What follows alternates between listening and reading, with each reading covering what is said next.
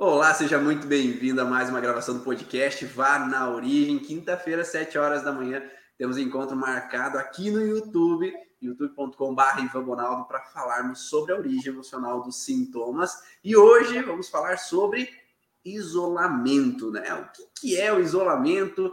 Quais conflitos levam a pessoa a ficar em isolamento e o que o isolamento traz de resultado para aquela pessoa. E hoje, com duas pessoas aqui me ajudando a compartilhar esse conhecimento, duas pessoas fantásticas aqui no nosso grupo do Mastermind, para compartilhar suas vivências e o que elas observam na clínica com relação a esses pacientes relacionados ao isolamento. Então vamos, eu acho que vamos daquela pessoa que paga menos boleto aqui, que é menos frequente aqui né, no canal, porque a Maísa já fez o podcast há um bom tempo, né?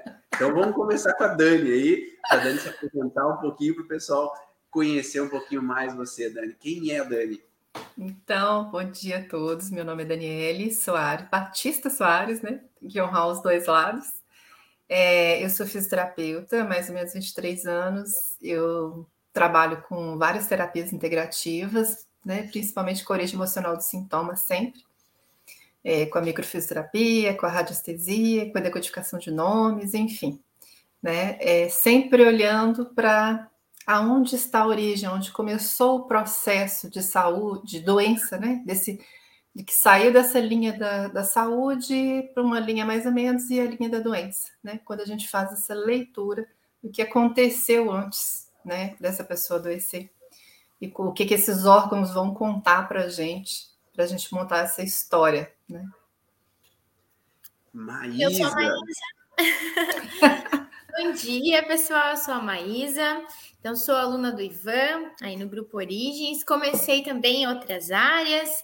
E em algum momento a gente decide ou a gente começa a ver que realmente existem coisas que nos agregam e nos fazem mais realizadas, que nos fazem melhorar a nossa vida e, por consequência, dos pacientes que nos procuram.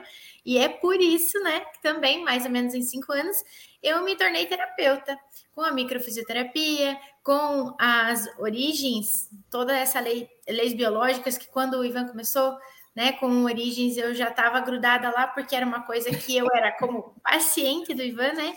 Já brilhava os olhos para aquilo que realmente trazia resultado e nos deixava tão bem. Então, por isso, estamos nesse caminho também. E aqui quem vos fala Ivan Bonaldo, né? Vamos honrar também, né? Ivan Luiz Stringini Bonaldo. Ó, nome duplo, né, Daniel? Hum, oh. Não é à toa. Ah, né? Então tem algo aí, mas eu também vim de formação da fisioterapia e migrei para olhar o paciente como um todo a partir do momento que vi que o paciente é muito mais do que simplesmente aquelas alterações físicas que levavam a dores, mas sim que algo estava por detrás daquela informação. E aí, há cinco anos, no curso Origens, promovendo o curso Origens para profissionais da área da saúde e terapeutas que querem desbravar um pouco mais esse conhecimento da origem emocional dos sintomas e entender o que os seus pacientes trazem na clínica para ser mais preciso na hora dos resultados. Que você que está aí no YouTube assistindo, aproveita clica aí, dá um curtir aí, porque quanto mais curtidas, mais esse canal aí é divulgado para mais e mais pessoas. O logaritmo ali do YouTube possibilita essa divulgação. Se inscreve no canal para receber também todo o conteúdo e ativa o sininho, né? Aprendi isso com minhas filhas agora, hein? Ativa o sininho aí para que você possa receber as informações dessas conteúdos da origem emocional dos sintomas assim que ele é publicado dentro do canal do YouTube. Você que está no Spotify, o áudio do Spotify, você pode baixar o áudio do Spotify. Então, quem quer ouvir esse conteúdo, às vezes de forma offline, numa viagem, numa caminhada, né? Você baixa o conteúdo lá, você vai para o Spotify, o aplicativo do Spotify, procura podcast, vá na origem e lá vai ter bastante conteúdo da origem emocional dos sintomas. Então, o que, que nós podemos entender com a live de hoje? Isolamento, né? O isolamento, aquele ato, às vezes, de me retrair ou ficar mais isolado, né? Me deixar no canto. que mais que a gente poderia interpretar aí, Dani, com isolamento? Bom, a gente eu penso assim, né? É, visualizando todo o contexto clínico que a gente recebe, né?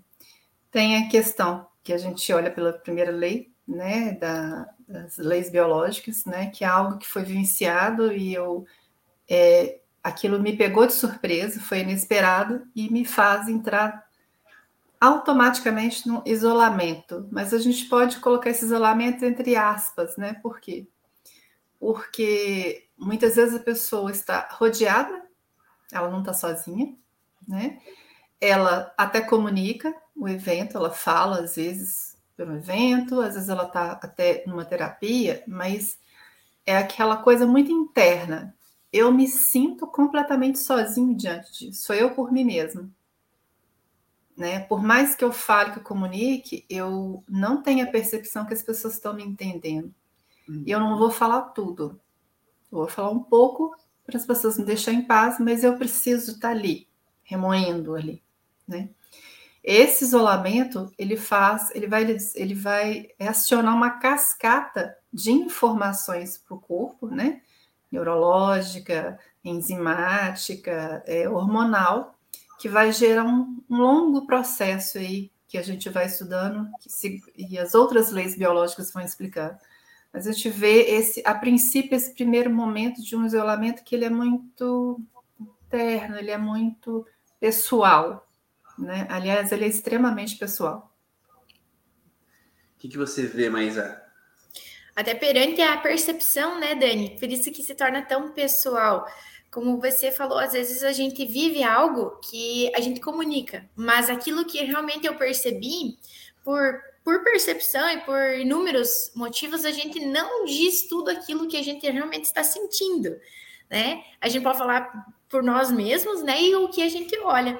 Porque às vezes aquilo que eu estou vendo daquela situação, até que realmente eu consiga digerir ou que eu consiga assimilar aquilo para colocar até para uma outra pessoa ou para o próprio terapeuta, eu também preciso ficar com aquilo mais interno até eu poder realmente expressar e dizer aquilo que eu sinto. E talvez isso demore, o tempo, né? Tanto que a gente vê que muitas pessoas que continuam nesse isolamento, entre aspas, como você bem disse, é, às vezes esse tempo que elas ficam ali também vai trazendo conjunções aos conflitos, vai trazendo outros tipos de sintoma em relação a essa percepção. Pelo fato de eu não poder é, colocar tudo ou por eu ainda não ter realmente entendido o que é que eu estou sentindo, para que daí eu vá em busca, né? Então, o isolamento não é só aquilo que você tem controle, né? Então, eu tenho controle em estar isolado com isso, segurando essa, essa informação, não posso contar para ninguém. Muitas vezes não está dentro desse controle. Você acha que você está lá desabafando, está falando e, e ouvindo tudo o que a pessoa está trazendo, e ainda existe algo que segura ela lá dentro do conflito. E a gente vai ver, tem pontinhos que ainda estão dentro dessa sensação de segurar e manter isso só para mim. E quantas vezes acontece isso até em contexto empresarial ou familiar, né? Às vezes a pessoa ela fica em isolamento pelo fato de que eu acredito que as pessoas não vão me compreender.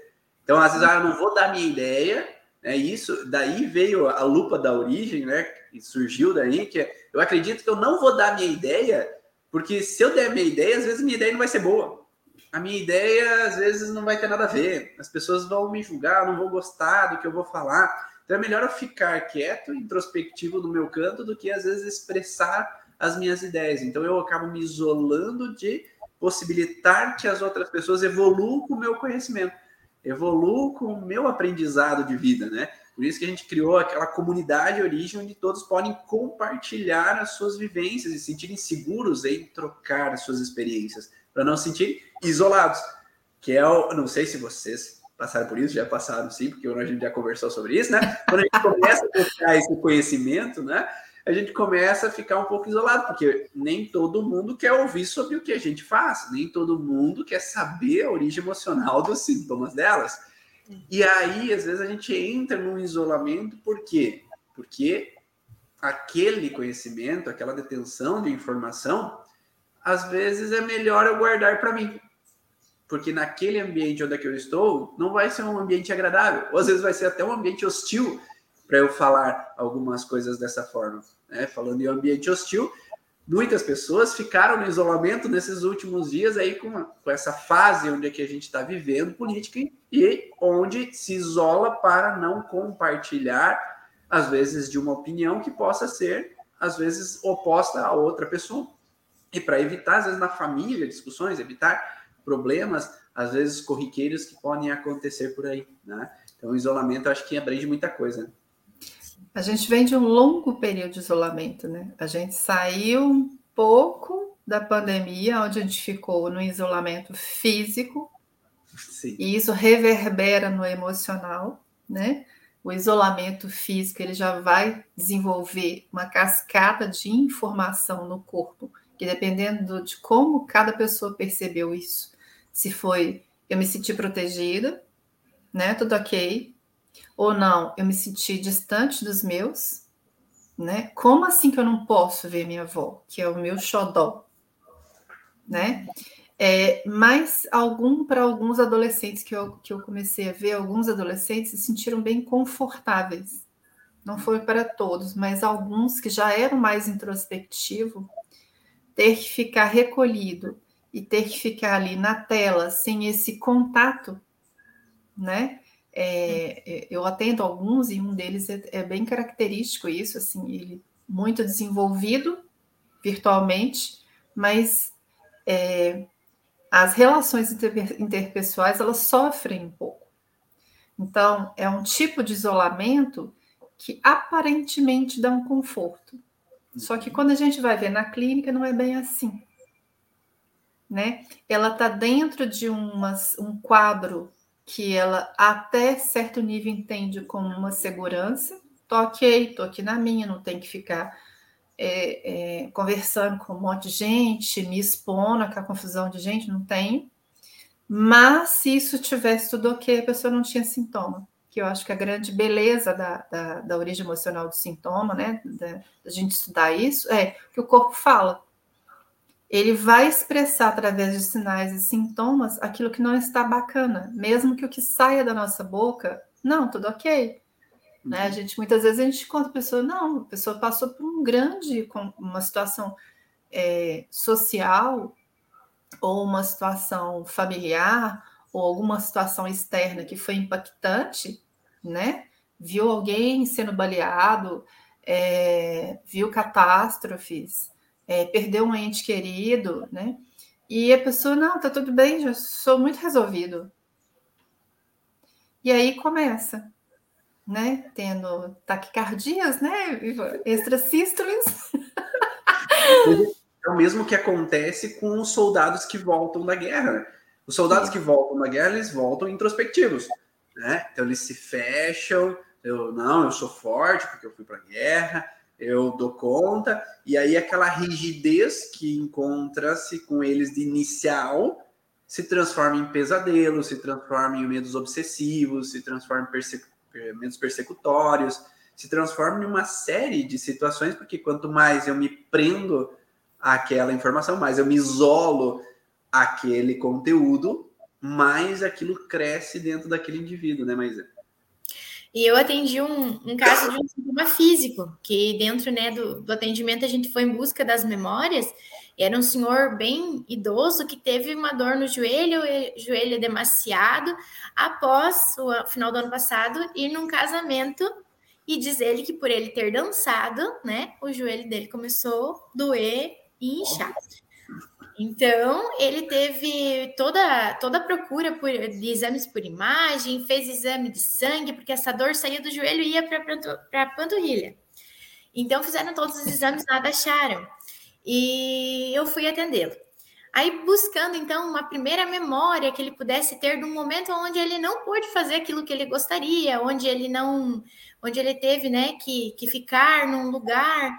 E ele claramente falou: eu lembro quando eu era criança, a gente teve todas as crianças da minha mãe, que ele é o mais velho de 7, 8, nós tivemos é, sarampo. Me lembro bem qual dessas patologias. Todos nós tivemos. E minha mãe, diz ele, muito sábia, colocou todos nós dentro de um quarto, porque assim era melhor para ela cuidar de todo mundo. Então ela cuidava de um, cuidava de outro, tinha um mais dolorido, um mais com febre, um cheio de pintinha. Então ela conseguia cuidar todo mundo. Só ela saía do quarto e ela voltava. E eu era o maiorzinho, eu acabava ajudando, né? Talvez aguentando melhor os sintomas naquele momento. E foi exatamente a memória que ele veio na hora, ali na busca dessas primeiras memórias. E quando a gente olha para isso, talvez nem tenha sido a real primeira situação de isolamento dele, mas foi aquela que ele trouxe e fez tanto sentido que logo após ele começou a ter até sintomas de reparação de território. E logo após a melhora daquele joelho, sem mais edema, sem mais dor, né? Então, quando a gente olha para isso, a gente vê que é claro que faz sentido e nem sempre a gente olha só para esse evento de agora, porque como a Dani falou, a gente conversa com a pessoa, mas como você se sentiu na pandemia? Não, era para ele, né? Era bom poder ficar em casa. Que bom que tem as vacinas, que bom que tem a, os remédios, que bom que tem hoje hospitais bons, que bom que tem é, oxigênio para as pessoas. Ele estava todo é, contente com a questão do avanço da tecnologia para a saúde e salvou muitas pessoas. Mas aquilo que realmente trouxe o problema para ele está ligado exatamente a esse momento que eu não posso fazer aquilo que eu quero, tanto que pegou o joelho, né? E não outra coisa. Perfeito, perfeito. E a gente faz muito esse processo, né? Racionalmente, eu começo a racionalizar que não, eu tenho, eu percebo que mentalmente é, é a melhor saída, que racionalmente tem que ser assim, do que ser assado, mas às vezes o que visceralmente está dizendo é outra coisa, né? O que é um sentimento interno é outra coisa, o que é biológico é outra coisa, né, Dani? É, é e o isolamento, aqui, esse tema, ele abre um leque de diversas possibilidades, né? É, teve um, um, caso que eu fui discutir até com o Irata, né? Uma situação de que a pessoa é, se sentiu submetida dentro desse contexto de isolamento tinha um, conte um segundo contexto de submissão que é quando eu vivo, eu tenho uma história familiar intensa, né? É, e estar, ter que voltar para dentro de mim e eu ter que pensar nas coisas que estão ali. E, isso acontece muito ao nível do inconsciente, né? Eu, está, eu tenho que voltar para dentro de mim e me deparar com o que, o que é minha origem e quais são os mandatos que esse sistema familiar traz, é um tipo de submissão. Né? Eu tenho que lidar com isso. Né? A pessoa é, profissionalmente é super realizada, faz, né, tem toda uma desenvoltura, não é uma pessoa que se comunica socialmente bem, é, trabalha com essa parte um pouco da comunicação né, externa, mas cada vez que ele tem que voltar e entender esse contexto, né, que era uma família é, de família oriental, estar em contato de si mesmo e com aquilo que é a, a raiz, a semente de informação do sistema familiar, que é ter que estar sempre submisso ao, ao pai, tem que estar sempre submisso primeiro os outros, né? É um estado de submissão misturado com. É, o isolamento é um estado de submissão. Uhum. Né? Quando eu tenho que estar, eu, eu, não, eu não tenho outra possibilidade, não olhar para as minhas dores, para as meus para as minhas vulnerabilidades, e nem sempre é bom, né? A gente virar, é, e recentemente eu passei por isso, né? Eu tive que olhar para as minhas mazelas, eu tive que parar e falar assim, opa, mas, né? Aquela hora que você fala assim, eu não sou um ser de luz, né? Que eu brinco. Eu tenho meu lado podre, está muito podre, eu preciso de reparar isso. É um estado de submissão. É ruim, gente, na hora é ruim. Não é bom. Se fosse, né, se fosse ótimo, é, a gente não, não manifestaria em sintoma, mas tem esse outra, essa outra faceta, né? Que se a gente reconhece, a gente pode evoluir, né? Mas se a gente não reconhece, não consegue olhar para aquilo, a gente fica preso àquela situação e continua é, no isolamento, né? É, ela é um processo terapêutico, talvez um dos mais importantes, né? Quando você mergulha para dentro de você mesmo, se isola do excesso de informação, que a gente está vivendo um mundo com um excesso de informações vazias, né? Ah, você e a gente vai criando isso hipnotiza e vira um vício, né? Muitas vezes você está no celular, você desliza a mão, desliza a mão, você está sozinho, né? Você está até no banheiro ali sozinho e tá lá não para de absorver, de deixar que entre né, nos seus órgãos, né, do sentido, informação, informação. E quando você fala assim, isso foi útil em quê? Em nada. Na verdade, é uma fuga para a gente não ter que voltar para dentro da gente mesmo, olhar o que que não, o que está obscuro, o que que não está bacana, uhum. o que que está gerando esse sofrimento, a situação que me, o, toda a situação te levou a estar na posição que você está agora, com sintomas físicos, emocionais ou comportamentais, está dentro, não está fora.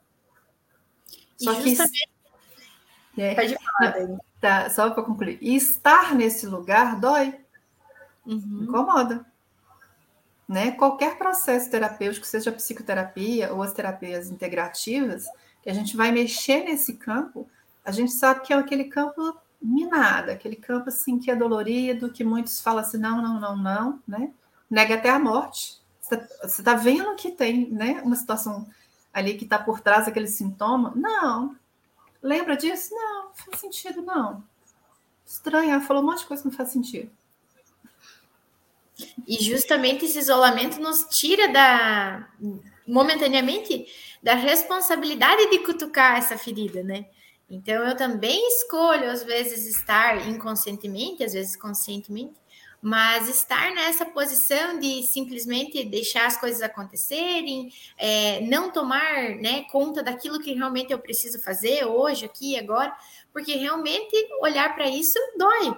Mas a gente sabe, nós como terapeutas e tudo aquilo que a gente tem de resultado, a gente sabe que olhar para isso é a forma de a gente ressignificar e conseguir dar um futuro melhor para essa história, para os nossos sintomas, para a nossa vida, dar andamento em coisas que às vezes não estão andando, justamente por causa desse isolamento que hoje a gente está falando.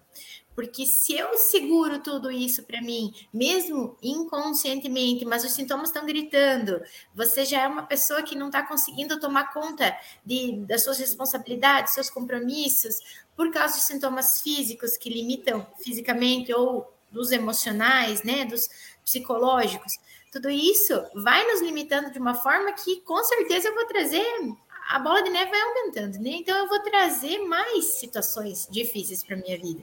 Mas ainda talvez doa demais pensar que cutucando lá eu vou sofrer muito, vai ter coisas que eu não quero mais falar, vou mexer com coisas que já estão bem enterradas, mas elas não estão resolvidas porque a gente sabe naquilo que o nosso corpo está querendo procurar. Está indo, está em busca, por isso ele vem trazendo esses sinais, esses sintomas, e que não são né, uma coisa ruim em todo.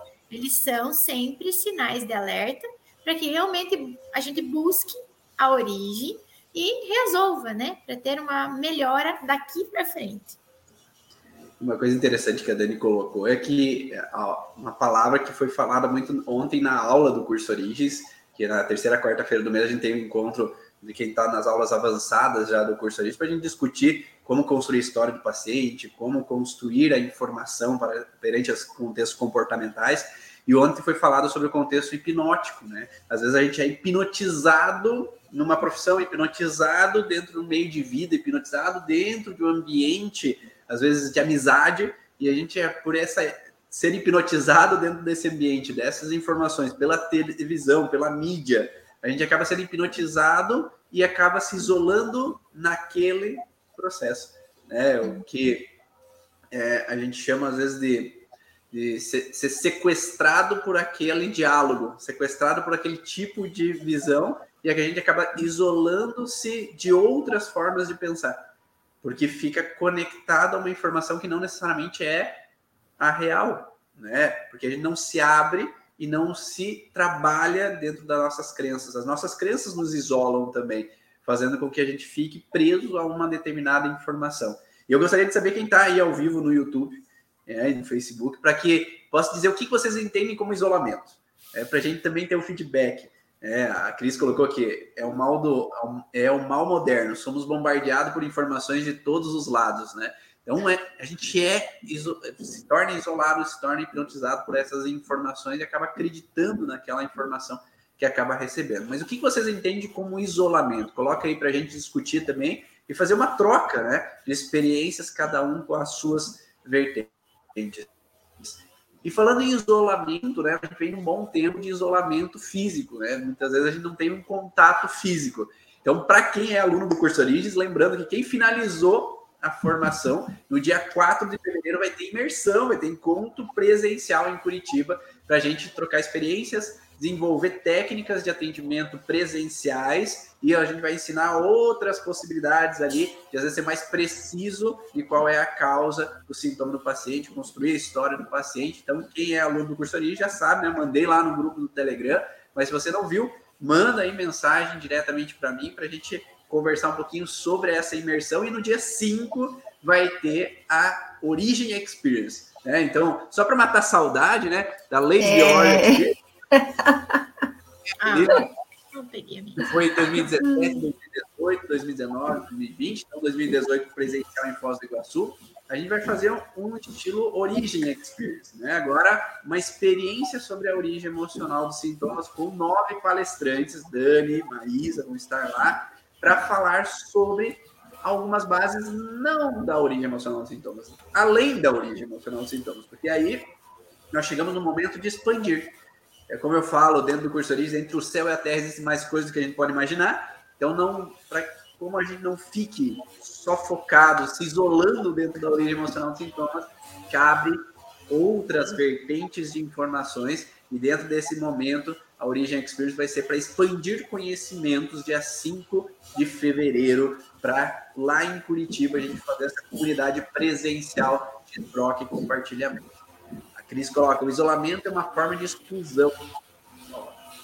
De às vezes exclusão. Mas vamos pensar assim, então. Se isolamento é uma forma de exclusão, o que leva uma pessoa a ficar em isolamento? O que tu acha, Maíra? Que tipo de conflito leva ela a se isolar? Bom, muitas vezes, se eu estou no grupo e eu estou sendo ameaçado por alguém do grupo, né? Que hoje a gente olha muitos dos grupos que a gente pode ter aí, como a gente falou antes, né? Às vezes fica mais quietinho, não fala sobre a sua opinião, não coloca a sua forma de olhar para aquele problema justamente para não ser atacado, né? Então, quando eu me vejo diferente desse grupo, diferente a opinião de alguém, tem gente lá que gosta de ir, né, a ferro e fogo entre a razão e faz, né?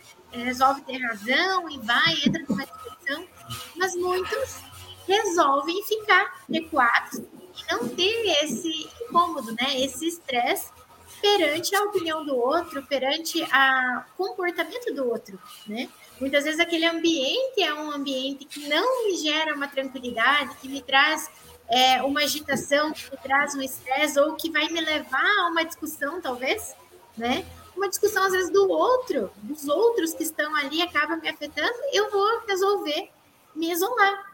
Muitas vezes a gente tem essa contaminação, essa ser hipnotizado pelas redes e por toda essa tecnologia, mas o contrário também acontece. Muita gente, justamente pela mesma coisa, opta em não ter redes sociais. Né? Então, por quê? Porque aquilo ali acaba me deixando mal, por algum motivo. Tem pessoas que não gostam de estar lá porque não quer ser visto, outros porque não conseguem dar a sua opinião porque medo de ser atacado. Então a gente olha para todas essas formas de nos proteger daquilo que pode vir do externo e me coloco sozinho, com os meus pensamentos, às vezes só, é, num monte de gente, num grupo de gente, eu ainda estou ali em isolamento, ou o isolamento físico. Às vezes a gente escolhe estar nesse isolamento físico porque aquele ambiente é um ambiente que não me faz bem. Perfeito. E aí, chegaram a falar mesmo esse contexto, ó, entendo que o isolamento é quando ficamos paralisados diante de acontecimentos e é nesse momento que acontecem as dores. Esse isolamento aconteceu muito com as pessoas da enfermagem na pandemia. Então, é esse contexto, eu entendi alguns enfermeiros durante a pandemia também, e é esse contexto, às vezes, de ameaça, de ataques, é, fazem com que a gente se cale. O perigo eminente fazem com que a gente é melhor ficar no meu cantinho aqui quieto. Isso acontece mesmo na família, né? Quando uma criança, por exemplo, sente que ela tá sempre errada, ela só faz besteira, nunca tá bom o suficiente, ela tende a ficar se isolando. E aí é o que entrou, o que a Dani falou antes, né, Dani? Que o adolescente, o que, que o adolescente, por que, que ele quer ficar em isolamento? Porque algum dia, talvez eu não me sentir fazendo parte de um grupo, fazendo parte de um ambiente. Em algum dia eu me senti que era melhor ficar no meu canto do que ter essas interações físicas, né? Que é esse contexto é, de estar bem, ó, liberar ocitocina, estar bem com os meus próximos, estar num cafuné, estar numa proximidade, ou porque estar na sala não é bom, porque tá sempre tendo picuinha, tá sempre tendo encrenca, ou tô lá, tô sempre me criticando, porque deveria ser assim, eu deveria ser assado. Se eu estudo é porque eu deveria estudar mais, se eu não estudo é porque eu não estou estudando, se... então é como se nunca tá bom o suficiente, né? Ah, é, eu uma das coisas que a, acho que foi a Cris que comentou aí que me chama muita atenção, que eu tenho observado. É, parece que está havendo uma relação inversa, por exemplo. É, hoje a gente tem uma mídia que a gente nunca teve antes. Né? Principalmente com a pandemia que aconteceu. Um monte de gente foi para a mídia, foi falar. Começou as dancinhas do TikTok, começou as pessoas mostrar uma vida maravilhosa, né? O corpo maravilhoso, e isso é, eu, eu vi assim que tem, ao mesmo tempo que tem um boom de informação, as pessoas não estão falando de si mesmas. Como se rompesse e houvesse uma dissociação. Né? E essa insatisfação, quando eu comparo, eu já saí de mim. Eu não estou em mim. Quando eu olho para a vida do outro, falo assim, nossa, minha vida é muito ruim, gente. Olha, eu não tenho essa roupa que a pessoa tem. Todos, ela, a família Doriana, né? Aquela família tá todo mundo sempre rindo. É, então, assim, é, esse nível de quando eu saio de mim, comparo com o que está lá na mídia, e ela, e assim, a maior parte daquilo que ali é, um, é fake news, né? É, uma, é, uma, é falso aquilo ali. Já cansei de estar em restaurante e eu vejo, né? Ai, né, faz aquela pose, aí acabou o celular, todo mundo volta a fechar, não, não conversa. Não é aquela coisa linda que estava lá. Uhum. Né? E, e, e, eu cheguei a atender, um, um, foi até um casal que foi é, que eu, eu, acompanhava, né, eu conhecia, e assim, você via as publicações, você fala assim, nossa, né? Que família, que bacana, eles se, se divertem, estão sempre juntos. Só sobrou a Maísa quase. Volta, Dani. Eu saí? Aham. Volta dele. Você, Ivan.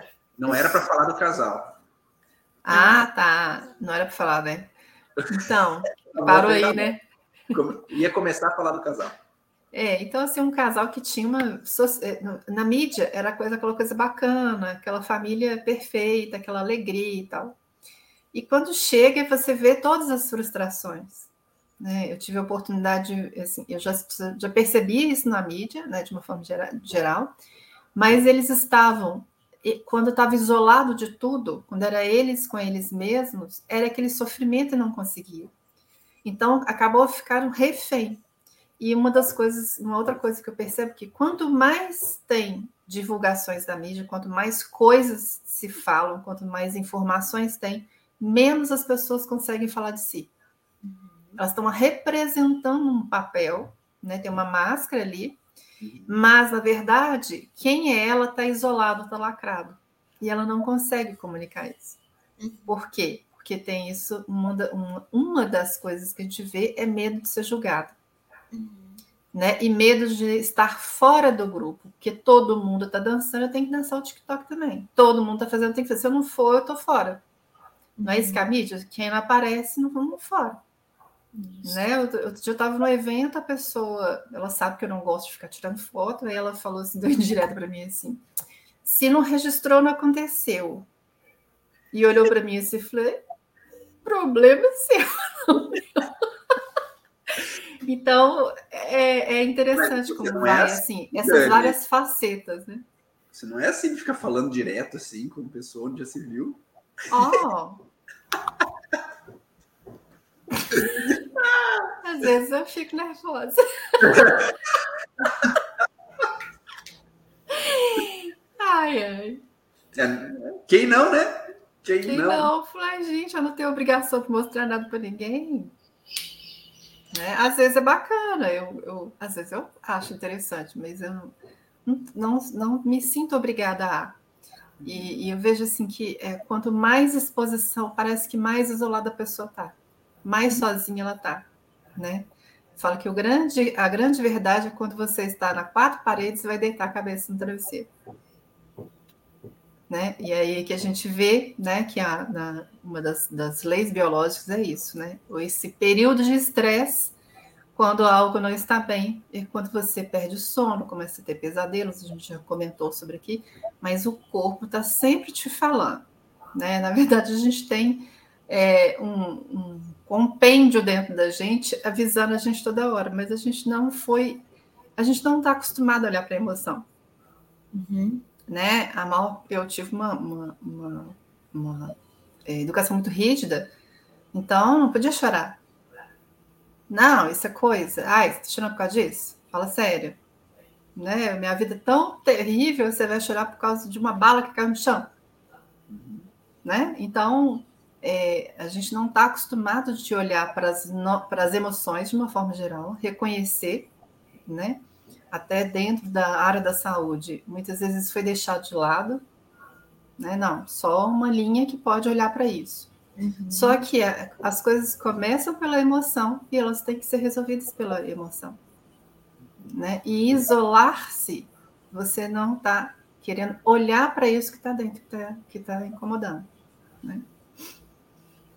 Então há esse processo então de se isolar por julgamento, há esse processo de se isolar porque podem me criticar, por me julgar, né, por não gostarem de mim, e há também o contexto de se isolar para não magoar as outras pessoas, uhum. para não incomodar, ser um estorvo na vida dos outros. Então, às vezes eu posso me sentir que eu tenho medo de desagradar os outros, eu tenho medo de fazer algo que a minha mãe não vai gostar e vai ficar triste, que meu pai às vezes vai ficar mal por algum motivo, quero ser o protetor, e aqui nós estamos falando com terapeutas, né? Dentro aqui do canal do YouTube, dentro do podcast. E muitos de nós somos protetores. Esses protetores também se fazem de forte. Por quê? Eu costumo falar com os pacientes assim que não vão procurar um murinho para se esconder atrás dele. Vão procurar a muralha então, se eu não me fizer de muralha, que eu sou forte, que eu dou conta, quem precisar vem, que eu ajudo, que eu protejo, que eu auxilio, as pessoas às vezes não vão procurar, né? As pessoas vão procurar aquela pessoa que resolve. Não vão procurar aquela outra pessoa que vai indicar para a pessoa que resolve. Uhum. Elas vão direto no caminho que é mais curto para solucionar, para resolver aquele problema. E aí, como nós assumimos muito esse papel de salvadores da pátria desde criança, acabamos também nos isolando de falar sobre os nossos sentimentos. Uhum. Falar sobre o que nos incomoda, porque eu tenho que ser a muralha. Quem aqui já tentou ser a muralha aí, diz eu aí, quem está assistindo ao vivo no YouTube, no Instagram, porque a gente tem que ser forte, tem que dar conta, né? Não é assim, mas. E se a gente aprendeu que tem que ser forte, né? Além dessa, dessa noção de, de eu ser forte, eu fico lá pensando o que mais eu posso fazer, o que mais eu tenho que fazer para todos porque não é para um, para outro, não é só aqui dentro da minha casa. Eu tenho quantos pacientes passam na semana no consultório?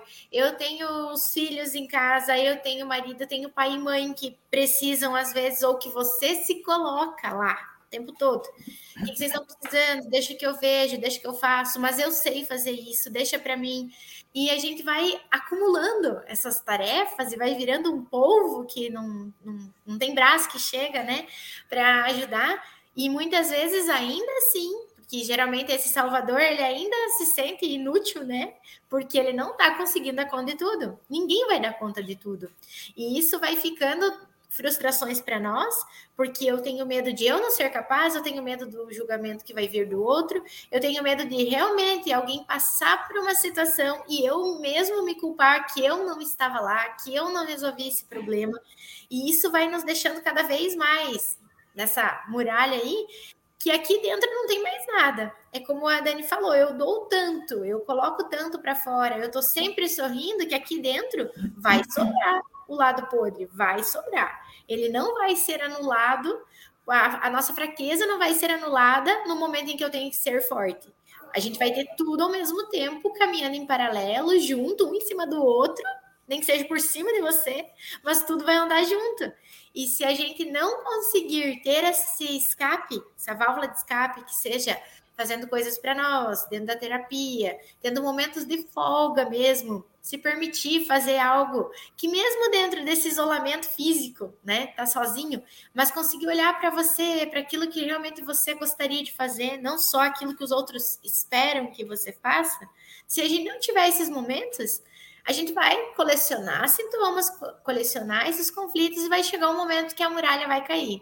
Pode ser a mais forte possível, mas aquela que tanto levou pedrada, aquela que tanto levou ali tiro, uma hora cai, porque nós somos um todo, nós somos feitos de tudo. E não vai ter como, talvez lá no Instagram, colocar um filtro para sempre, para não mostrar a minha cara lá de acabada depois da, de um dia de lutas e, e tudo mais, né? Então, quando a gente consegue se esconder, talvez nas mídias aí, a gente dá uma enganada. Mas a gente sabe o que tem aqui dentro de nós. E um dia isso tudo vai cair, né? Então a gente precisa se organizar, organizar os pensamentos, ter conversas com quem às vezes fala a mesma língua que a gente, para realmente você não se sentir aquele sozinho no mundo, aquele patinho feio, aquele que às vezes está totalmente fora do mundo dos outros. E se a gente for pensar, os outros também se sentem um pouquinho assim, mas talvez aparentam não estar totalmente bem seguros e eu sou bem é, bem esclarecido com todas as minhas questões e na verdade aquele outro que às vezes a gente se compara também não está então a gente vai buscando essa aprovação dos outros e vai se calando Quanto mais a gente puder olhar para nós, melhor. Por isso, né? Tantas terapias ajudam tanto nós mesmos, os outros, nos salvam de várias batalhas aí. Eu não sei porquê, mas tem várias pessoas que falaram eu, eu, eu aqui também. ai, ai. Ah, eu acho importante. Oi? Não estamos sozinhos, né? Nada, na verdade, Vai ter, tem muita gente que tá falando eu sozinho, não tá, não tá, às vezes tá escutando, né? Só fala e se identificando e tá lá caladinho. No isolamento ainda, né? É. Que não falaram.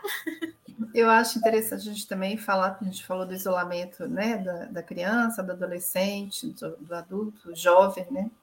Mas a gente também tem que lembrar de um isolamento que ele acontece em dois níveis, ou mais níveis, né? Que é o isolamento do idoso né, uma, é, eu vi isso acontecendo num processo de adoecimento do meu pai, né, que assim a gente, a gente acompanha vários clientes, né, de várias idades, mas uh, os nossos, às vezes a gente fica com mais dificuldade de olhar. Uhum. Mas era sempre essa pessoa que foi o arrimo de família, essa pessoa que foi, né, deixa, bate, vem aqui, sou eu que resolvo, né?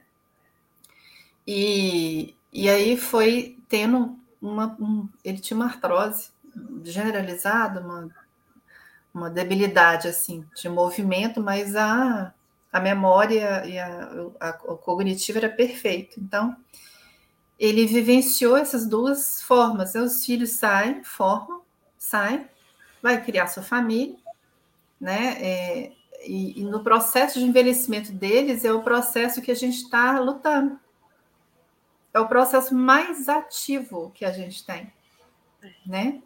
É, eu olho para esse processo que meu pai passou e fico pensando, fico me colocando no lugar dele, porque eu já casei mais tarde, né? Eu falei assim, nossa, em plena senescência, em pleno envelhecimento, meus filhos vão estar no auge do auge, trabalhando, é, talvez com filhos e, e fazendo isso que eu estou fazendo agora, né? E eles ficam isolados Ele, a primeira coisa, perdeu o contato daquelas pessoas que ele cuidou a vida inteira. Tomou é, conta de todos, de todo o processo de vida dele, né? Se a gente for pensar de zero até uns 25, 30 anos, vamos colocar uma média, quantos anos são de dedicação? E de repente houve é um rompimento e todo mundo sai já começa o primeiro isolamento, eles começam a sentir isso. E, e, e, o momento que às vezes eles mais precisam é o momento que a gente menos tem disponível. Porque às vezes a gente está com um menino pequeno, com um menino faculdade, faculdade longe, que fica naquele trança-trança, leva um, vai no outro, passa mal, tá fora. Então, é um, é um processo de isolamento que a gente começa a ver muitos sintomas. Ai, idoso adoece muito. Será por quê? E eles e ele vai ter o tempo todo que ele passou da vida dele em atividades que ele não teve tempo para parar para pensar em si, é o momento que ele fica ruminando sozinho. Então, às vezes eu chegava, via ele no sol ali, cabeça baixa, e falei assim, gente, o que será que está pensando? O que será que passa ali? Que filme que passa?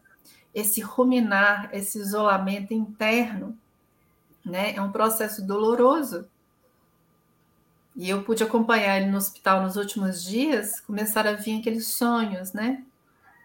né? Começa a sonhar com os antepassados, com a mãe que já faleceu.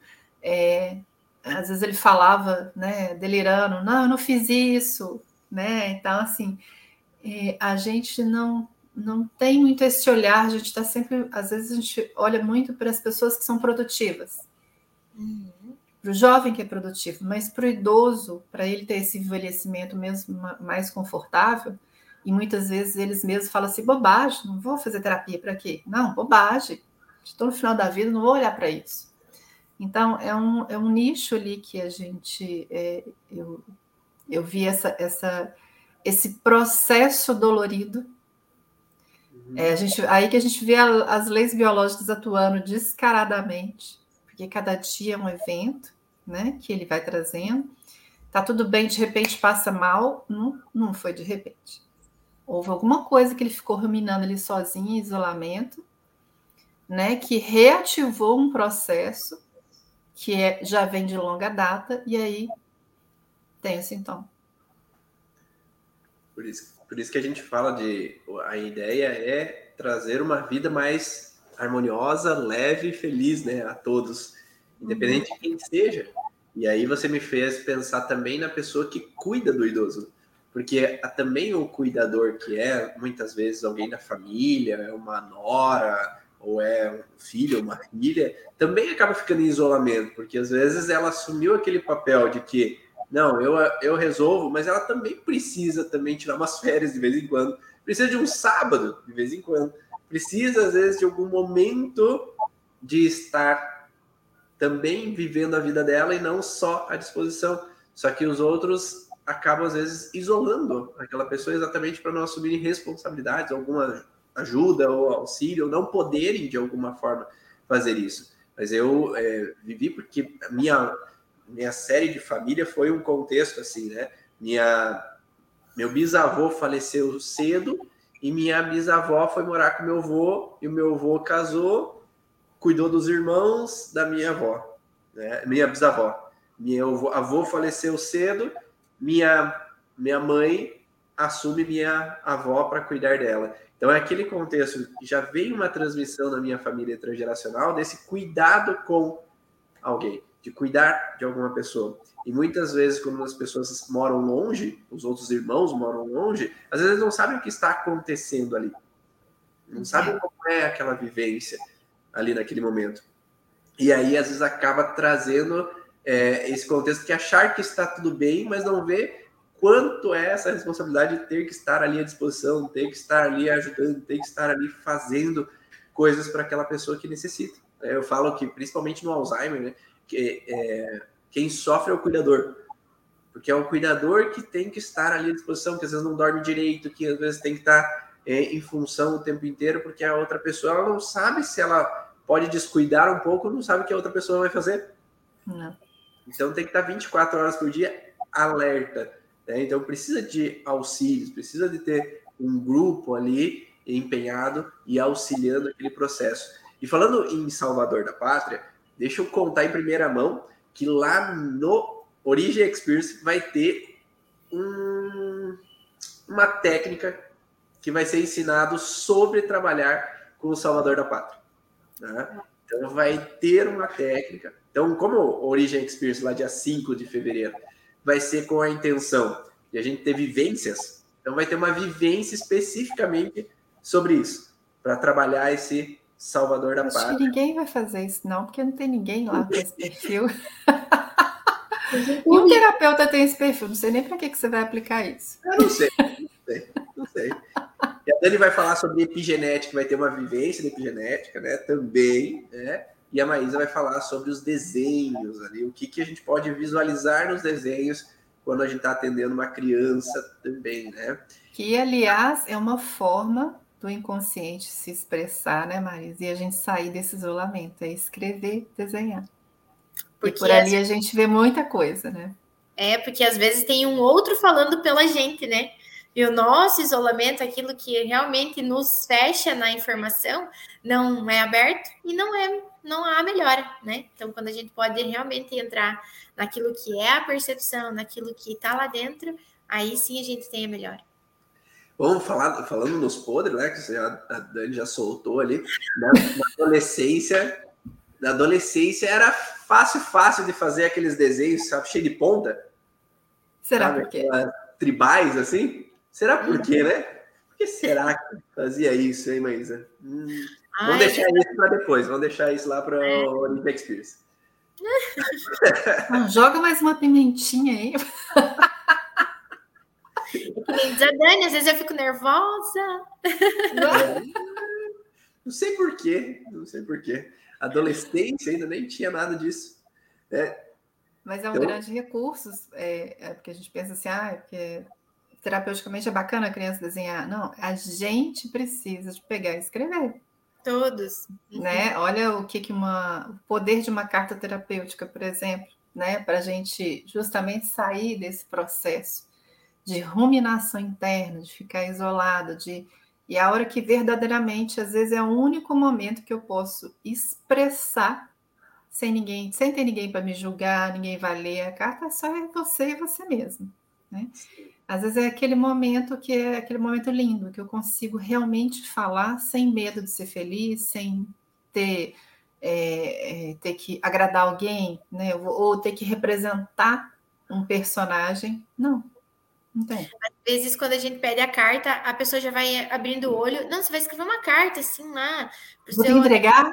E ela vai ficando, e vai ficando nervosa e tipo, meu Deus, não vou fazer isso. Eu essa carta. Mas por que, que eu vou escrever então? Sim, você vai escrever porque é algo que realmente você precisa falar. Aquela pessoa que mais fica indignada com a história da carta é aquela que mais precisa, porque ela já fica com medo, totalmente apavorada na, na impressão que ela tem de que ela vai ter que entregar aquelas palavras para a pessoa. E nesse momento a gente já vai se moldar toda, né? Então eu vou me moldar para mim falar com a pessoa. Quando eu preciso brigar com a pessoa, né? Estou com vontade lá de de extravasar, eu já vou moldar toda a forma de eu falar, e às vezes aquilo que eu fui lá para falar com a pessoa não vou falar nada, porque não, não consegui, não tem como, o medo de, de ser julgado, o medo de ofender o outro, o medo dos abandonos, né, que a gente pode ter, porque se eu brigo ali com o Ivan, ele não me chama mais, então eu tenho que... Não vai mais fazer podcast, não. É, então a gente é, inter... é interessante que às vezes a pessoa é, é estranha que ela pode Uhum. Né? Eu já peguei e falei assim: não, você vai fazer, vai, você vai, pode falar palavrão, pode rabiscar, você pode pegar o papel picar. Assim, como assim? eu posso porque tem um não pode. Né? E uma coisa interessante, quando eu fui estudar, que eu fui falar sobre as cartas terapêuticas, eu falei assim: ah, era isso que eu fazia. Porque eu, como eu tive uma educação muito rígida, não podia falar, não podia, né? Era só no olhar que a gente já encolhia todo. É, mas isso, hoje eu vejo que o tanto que foi bom, né? Deixou sequelas, deixou, mas eu aprendi muito com isso, né? E foi necessário. Eu, os pais que eu tiveram foram extremamente necessários, estou extremamente grata Hoje eu consigo entender, né? Mas eu fui aquela adolescente é, indignada. Uhum. Então, o que, que eu fazia? Eu escrevia muito, eu gostava de escrever, então eu escrevia e queimava, escrevia e queimava. Gente, isso era assim, aquele uau, sabe? Parecia que tinha tudo que estava agarrado aqui no esôfago, né? Que, que dá aquela, aquela, o ruminar, aquela, né? Aquele vulcão fervendo que vai para cima e para baixo, mas não sai. Então é muito interessante. E é, só rapidinho, é, eu usei isso com uma, uma, cliente que ela tem uma, foi por causa de ansiedade. E a ansiedade é um leque, né? Tem várias possibilidades por quê.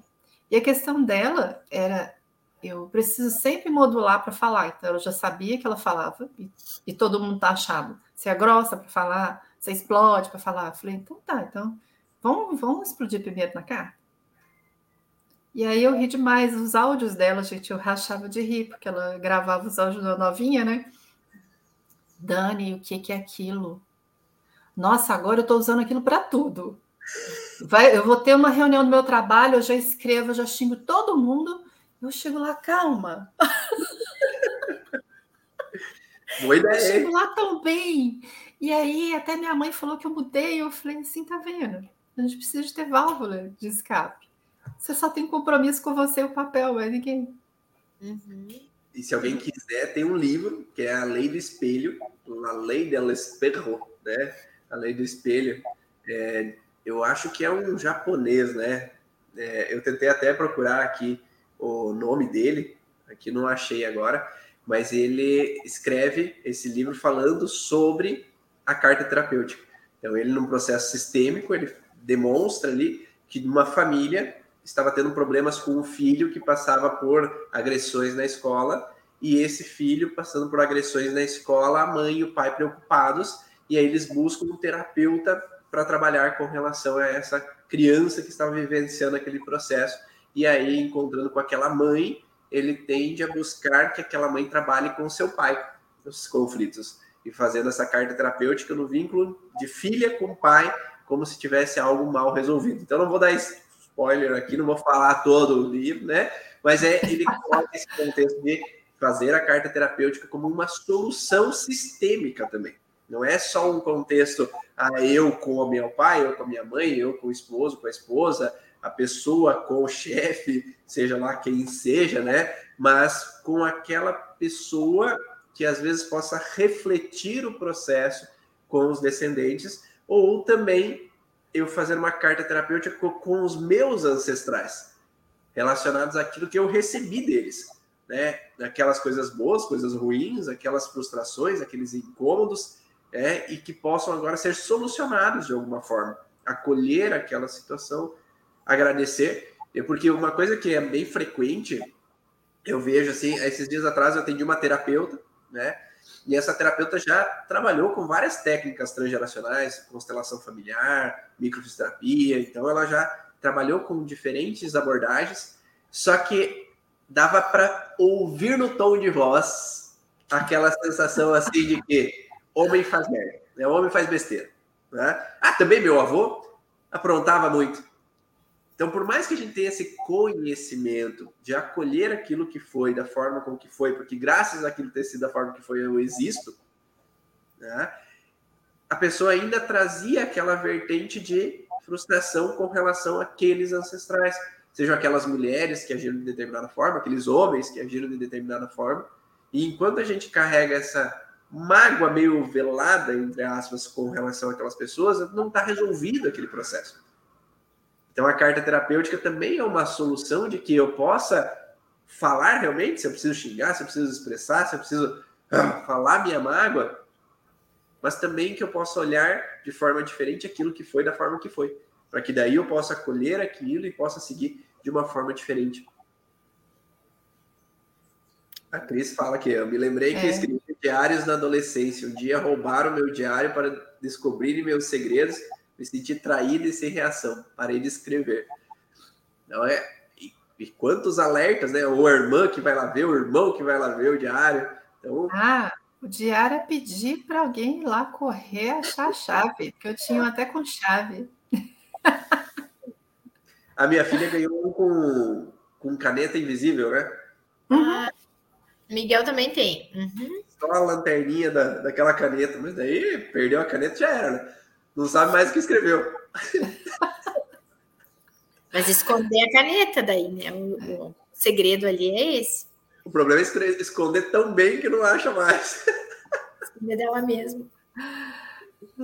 Muito obrigado, pessoal, por compartilhar aí seus conhecimentos, suas visões, que vocês viram em suas vidas e o que a gente viu na prática, né? Porque antes de a gente ver no consultório, a gente vê em nós mesmos muitas das histórias, muitas das vivências para que possamos compartilhar e criar essa, essa onda, né?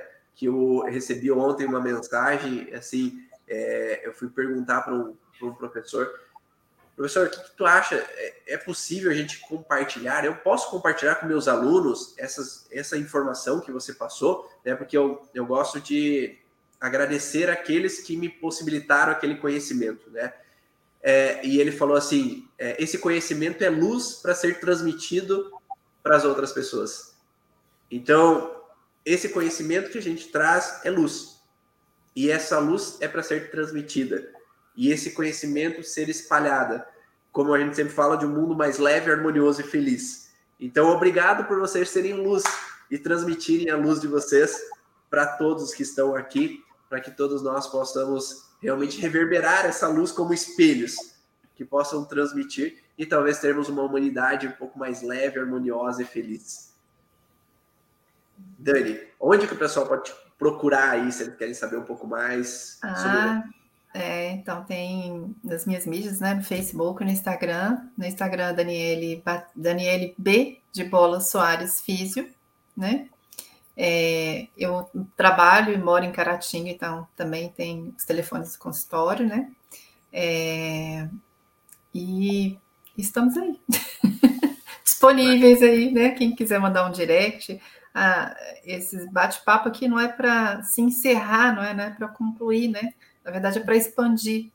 Pra... A gente gosta quando tem alguém que chega e fala, eu não concordo com isso, eu penso dessa forma, isso é engrandecedor.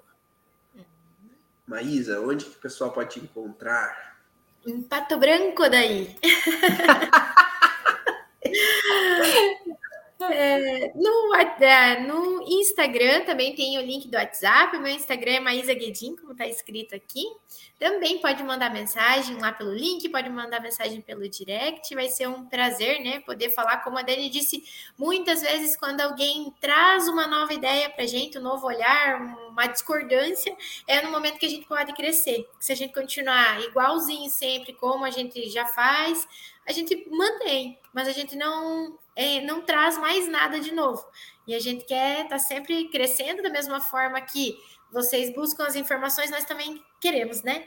Então vai ser sempre um prazer poder falar com vocês, tirar dúvida ou poder ajudar na terapia. E estamos aí, Ivan, obrigado, como sempre, né, pelo convite. E conta comigo, a Dani também, conta comigo. Ah, é bom demais estar nesse trio parada dura, né? Você tem que fazer com o mastermind todo, não vai caber aqui. É, o mastermind todo aí fica complicado, só tem três lugares aqui. Mas se vocês gostaram, quiserem mais esse tipo de vivência, esse tipo de trocas, experiências, compartilhe com a gente, manda na, nas redes sociais que a gente vai fazer novos podcasts com novos assuntos que vocês gostariam que a gente compartilhasse. E esse foi o podcast Vá na Origem, toda quinta-feira, às 7 horas da manhã, ao vivo aqui no YouTube e esse áudio ele vai lá para o Spotify para que você possa baixar, ouvir todo esse conhecimento da origem emocional dos sintomas. Basta procurar podcast Vá na Origem no, lá no Spotify. Um grande abraço e até a próxima. Tchau. Tchau. Tchau.